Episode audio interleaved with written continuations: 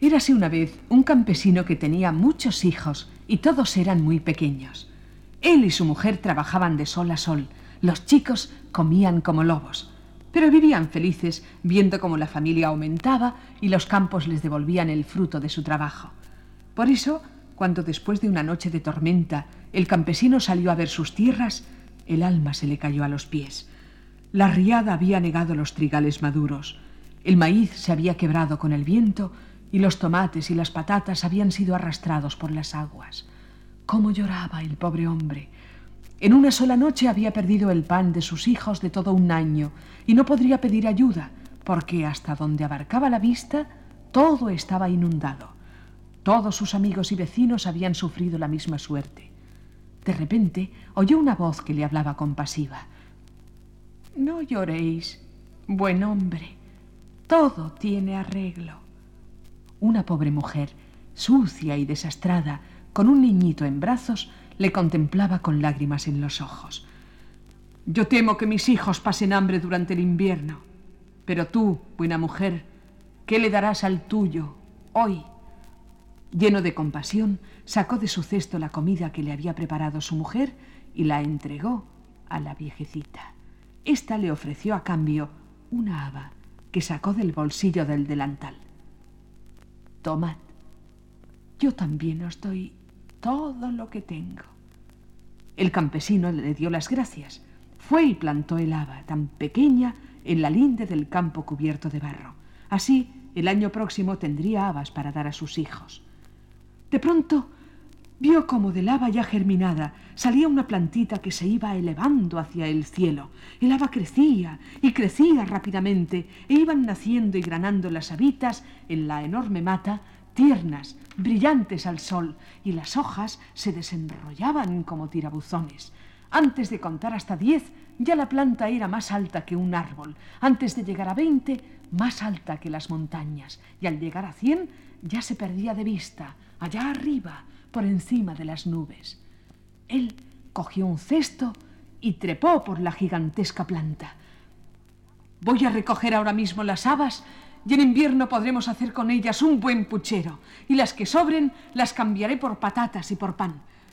Pero aquella planta de habas no tenía fin y el campesino subió tan arriba que llegó a un país desconocido y hermoso.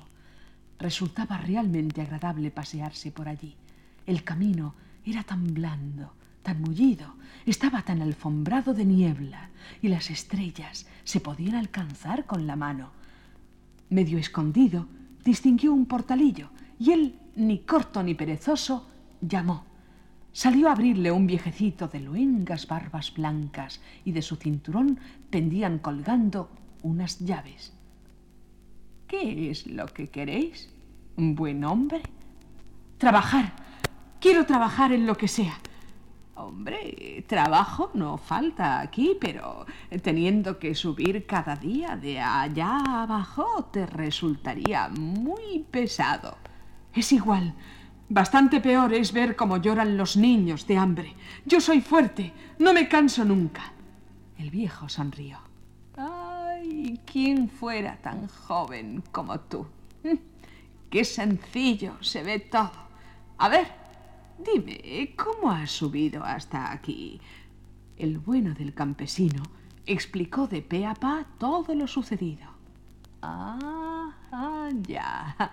Así que has sido una buena mujer con un niño en brazos quien te la ha dado. Mm, cuando yo te digo... ¿Sabes una cosa? En lugar de darte trabajo, te voy a hacer un regalo. Toma, te doy este mantel. Cada vez que tú o tu familia necesitéis comer, lo pones en la mesa y dices, mantel, sírvenos. Y tendrás cuanto apetezcas. Consérvalo con cuidado. La historia de este mantel es larga y prodigiosa, y es único en el mundo. El buen hombre bajó de la planta a toda prisa sus hijos no sufrirían hambre. Le parecía un sueño. Cuando estaba ya a la entrada del pueblo, oyó tocar la campana de la iglesia. Me quedaré a oír misa. Realmente debo dar gracias a Dios. Por no entrar con el mantel en la mano, se dirigió a un hombre que sentado a la puerta de su casa se entretenía viendo pasar a la gente. ¿Podríais guardarme este mantel mientras voy a misa? Sobre todo, que no se os ocurra decir, mantel, sírvenos. Guardadlo bien, que no hay ningún mantel como este en el mundo. El vecino le dijo que así lo haría, que se fuera tranquilo.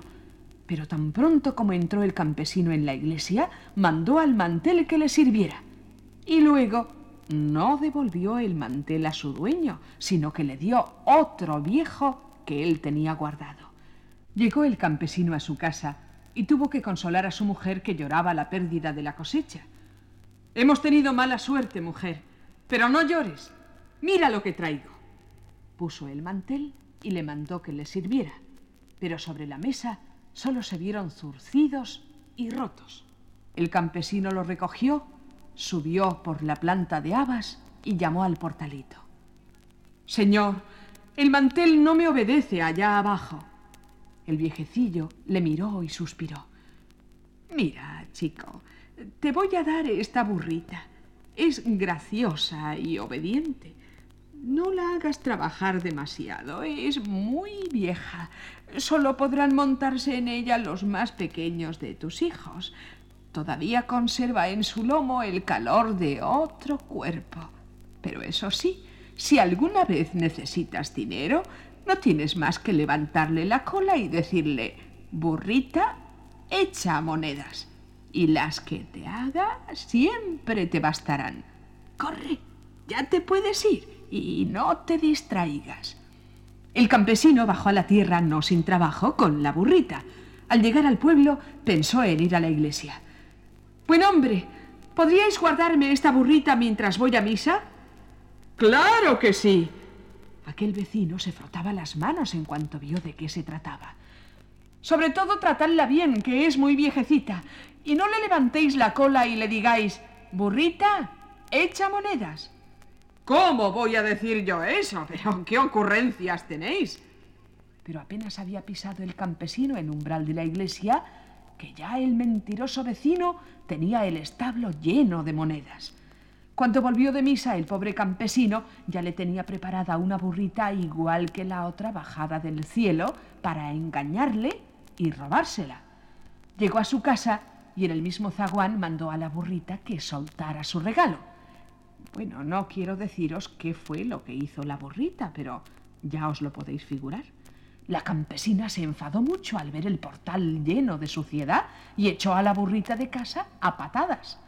Muy preocupado, el campesino trepó de nuevo a la planta. Decid, ¿cómo puede ser que vuestros regalos no funcionen en la tierra?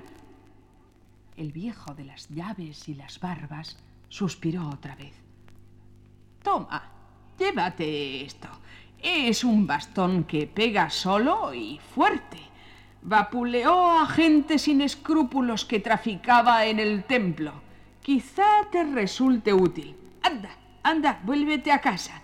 Cuando necesites ayuda no tienes más que decir bastón, pega fuerte. Y ay del trapisondista que le caiga encima. Ya no le quedarán ganas de volver a hacer de las suyas. El campesino miró el bastón. No comprendía qué utilidad podría tener para él. Él nunca se peleaba con nadie. Sus manos solo se ocupaban en el trabajo y en acariciar a sus hijos y a su mujer ni siquiera tenía enemigos, pero le parecía feo no aceptar el regalo. Escondería el bastón debajo de la cama por si un día entraban ladrones en casa, aunque no sabía qué iban a robar, pues era más pobre que las ratas. Y si no lo tenía que usar en las espaldas de los ladrones, lo aprovecharía para encender fuego cualquier noche de invierno. Y se fue, lleno de preocupaciones, a su casa. Oyó la campana y se dijo que un poco de paz y oración no le vendrían mal. También esta vez encontró al vecino sentado a la puerta. Amigo mío, ¿queréis guardarme este bastón? Sobre todo que no se os ocurra decir, bastón, pega fuerte. Descuidad, que no lo diré. Cuando el campesino volvió, se encontró con que el bastón estaba apaleando al ladrón. ¿Pero qué habéis hecho? Es que no os he avisado de... Desgraciado. El ladrón, vencido, molido a palos, suplicaba que parara de una vez aquello. Sí, parar se dice muy pronto. Y yo qué sé cómo hay que hacer para pararlo. ¿Por qué le habéis mandado que pegara? Y de repente lo entendió todo. ¡Ay, desvergonzado! Con que sois vos quien me ha robado el mantel y la burrita. Claro, mientras yo estaba oyendo misa, vos me robabais tranquilamente. Te lo devolveré todo, te lo devolveré todo, pero detén el bastón, deténlo. El campesino no tuvo que dar ninguna orden. Al oír que el ladrón tenía intención de restituirlo todo, el bastón dejó de sacudirle y se quedó quieto en un rincón. El campesino saltaba de gozo. Se marchó con sus regalos más alegre que unas Pascuas. Aquel invierno, ningún niño de la comarca padeció hambre. Todos los campesinos tuvieron dinero para comprar semillas y planteles nuevos, pues el campesino no olvidó la desgracia de los demás y ayudó a todos. Al llegar la primavera, todos los campos estaban verdes y los trabajadores cantaban felices a pleno sol.